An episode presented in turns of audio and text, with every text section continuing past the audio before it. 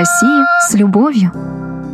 Третий мой воронежский герой-иностранец, Дэвид Беванс, пригласил меня в местный ирландский паб, который атмосферой и вкусами напоминает ему родину. Но оказалось, что импортного пива в пабе из-за санкций практически нет. Из старых запасов осталось немного чешского и бельгийского, с грустью сказала девушка за барной стойкой. Остальное напоминающее британцев Москва. Дэвид вздохнул и в полголоса прорычал. «Проклятые капиталисты! Что они с нами сделали?» И мы втроем захохотали.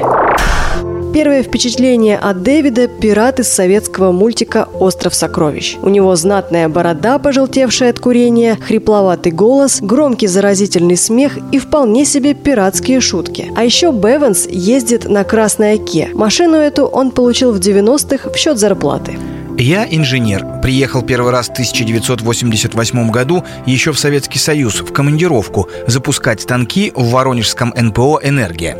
Тогда заключили международный контракт, но все было сделано через одно место. И вместо шести недель я тут пробыл полгода. Пришла зима, холод, я пишу домой «Срочно шлите теплые вещи», но когда они придут? Пошел на рынок и купил валенки, фуфайку, ватные штаны, все – Жить в России стало можно. Когда я вам звонила из Ростова, в трубке шумели станки. Что вы в тот момент делали? Электродвигатели. Сейчас, тоже из-за санкций, мы начали выпускать асинхронные двигатели. Например, в лифтах они есть. Делаем очень дефицитный вещь – классический омыватель для «Жигулей». Это маломощный микродвигатель. Автозаслонки на печку – тоже наша работа. Двигатели для железной дороги. Сейчас идут заказы на импортозамещение. Дел много.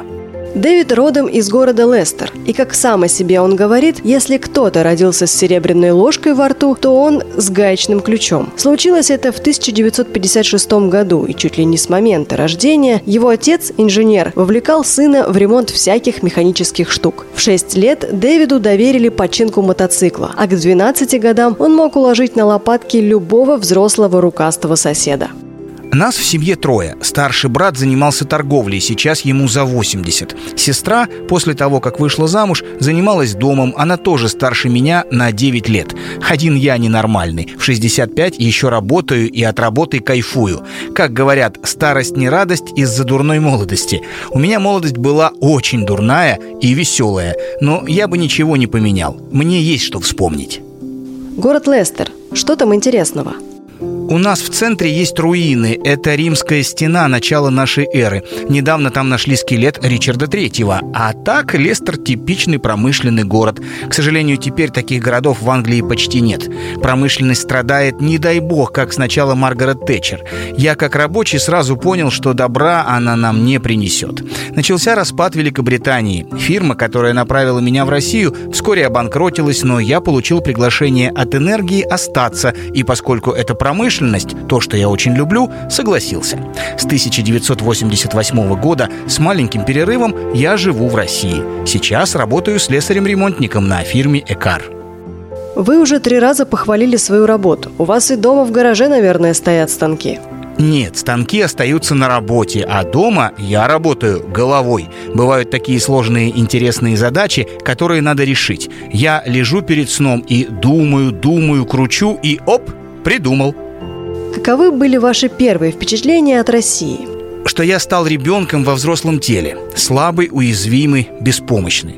Все, что написано, не можешь читать, все, что слышишь, не можешь понимать. И тебя никто не понимает. Тогда же мало кто говорил по-английски. Помню, мы с начальником, он приехал в СССР пораньше, пошли в продуктовый магазин. Это было утро, наш привычный завтрак, яйца и сардельки. На сардельки показали пальцем, 6 штук, а яиц на витрине не было. Начальник забыл, как они называются. Стоит и говорит, я хочу, я хочу 10 штук, и ко мне по-английски, как они называются по-русски. Да откуда же я знаю, я только приехал. А где словарь? у тебя на тумбочке в гостинице остался. Так мы между собой перебрасываемся в полголоса, а потом мой начальник говорит по-русски «Я хочу 10 штук» и делает так.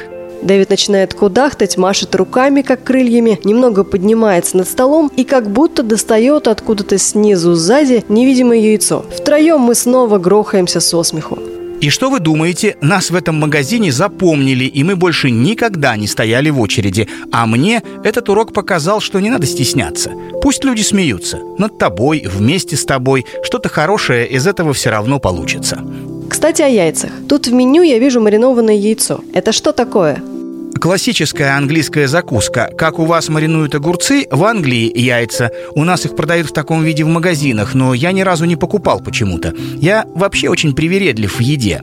Когда только женился, жена повела меня в гости к своим родственникам. Там был вот такой стол. Это попробуйте, это и это мне говорили. А жена, она медик, сказала, не приставайте, он сам покушает. Так это он не ест, это не ест и это.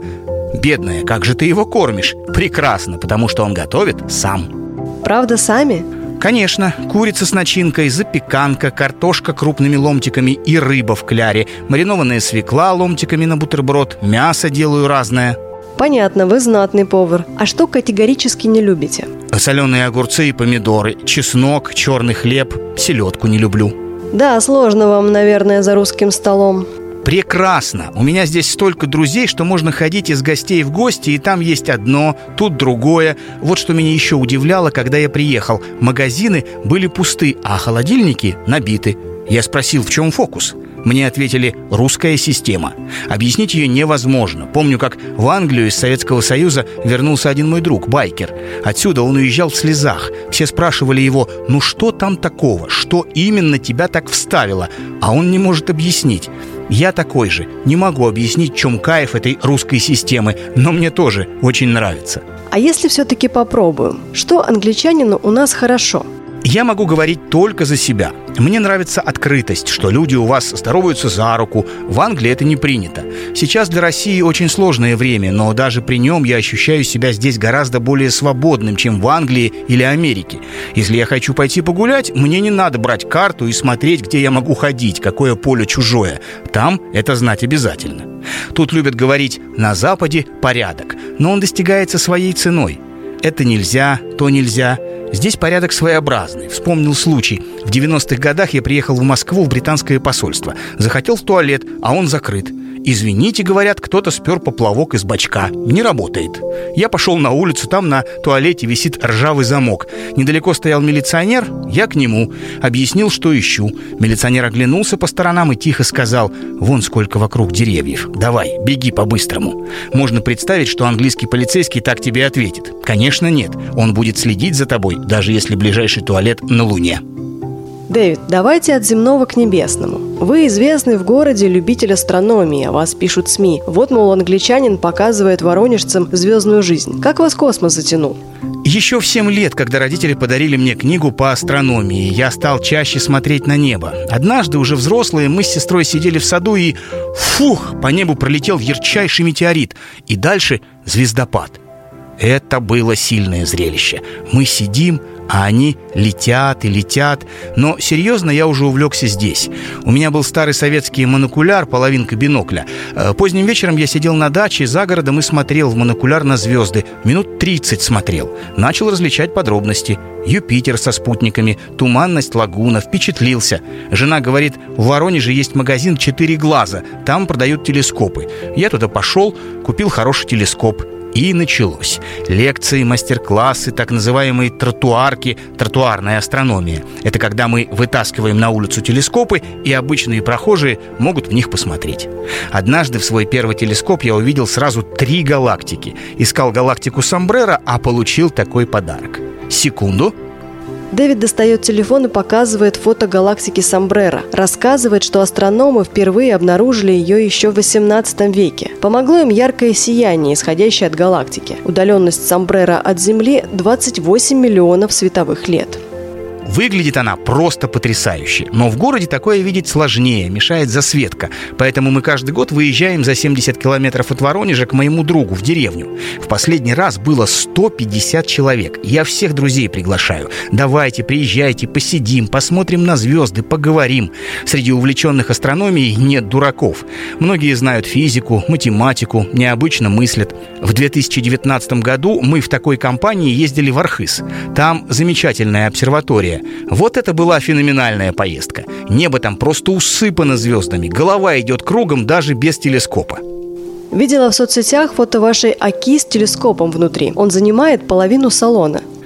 Это наша старая семейная шутка, что в Оке со мной ездит или жена, или телескоп. Я хотел поменять машину, положил глаз на новую, но не смог посадить в нее свой зад. У меня есть британская пенсия, но с этими санкциями никак не могу ее получить. Тем более, что с этими деньгами вышло, как в России 90-х. Того, что раньше хватало бы на машину, теперь хватит на 4 шины. Ну ничего, для своих 25 лет моя тачка классная. Обычно люди ругают российский автопром. Нормальные машины. Ну, конечно, как говорил Генри Форд, самая лучшая машина новая. Жена не обижается, что иногда с вами ездит не она, а телескоп. Жена у меня с юмором, иначе как бы она со мной жила. Она мне подарила на день рождения третий телескоп. Говорит, лучше смотреть в телескоп, чем в бутылку. Что вас так манит в космосе? Другая жизнь? Другая жизнь, я думаю, там есть. Ну, невозможно, чтобы она получилась только на Земле. Вот э, Европа – спутник Юпитера, там может быть жизнь. Я не говорю, что разумная, но раз есть вода, а она основа жизни, я очень люблю Юпитер, даже больше, чем Сатурн, потому что там видна погода. Я сижу у себя на даче под Воронежем и вижу, вот на Юпитере сейчас идет шторм. Представляю, что именно там происходит, пытаюсь объяснить с помощью физики – а я подумала в этот момент, что как только он заговорил о космосе, все пиратское в нем растворилось. И на первый план вышел шукшинский герой, работяга, купивший на укрытые от жены деньги микроскоп и просиживающий за ним вечера напролет. Пока я удивляюсь новому Дэвиду, он рассуждает о том, что наша жизнь – это квантовая запутанность. Вспоминает нейтронную звезду Магнитар. Она обладает такими сильными магнитными свойствами, что, например, смогла бы даже за несколько тысяч световых километров высосать все железо из крови человека. Рассказывает мне о черных дырах. Все знают, что они огромные, но есть же еще и маленькие, и совсем маленькие, которые возникают в нашей атмосфере, но жизнь у них очень короткая, буквально одно мгновение. От рассуждений о космосе Дэвид как-то плавно уходит в политику. Достается ли Страс и ее коллегам, которые не дотягивают до настоящих лидеров, правивших Великобританией еще каких-то полвека назад. Дэвид, вот смотрю я на вас и вижу и яркий английский характер, и загадочную русскую душу. Удивительная гремучая смесь. А как вы хотели? 33 года прошло там и почти уже 33 здесь. На самом деле мы все люди Земли между собой похожи. Просто у русских нет строгих правил. Ни в жизни, ни в языке. Английский язык структурный, а русский может кидать слова как хочет. И это психология народа. В России можно жить очень свободно. Перешагивать тут, здесь, там и вот там, пока не дойдешь до предела. Но за этим пределом уже будет, не дай бог. Русские это хорошо знают и предел чувствуют. И я поняла, что лучше финала для нашего разговора не придумать. К тому же уже скоро отходил мой поезд. Я попросила позвать бармена, чтобы расплатиться. Даже не выдумывайте. Вы разве не поняли, что я уже русский? Русские денег с девушек не берут. Вы про космос лучше побольше напишите. В августе будет такой красивый звездопад Персеиды. Пусть люди вечерами чаще поднимают голову вверх. Из России с любовью. Проект журнала «Нация», создаваемый при поддержке Президентского фонда культурных инициатив. Это истории иностранцев, которые однажды приехали в нашу страну, прониклись русской культурой, просторами, людьми и в конце концов сами стали немножко русскими. Расскажите о нашем герое своим друзьям, поделитесь этой историей в своих соцсетях.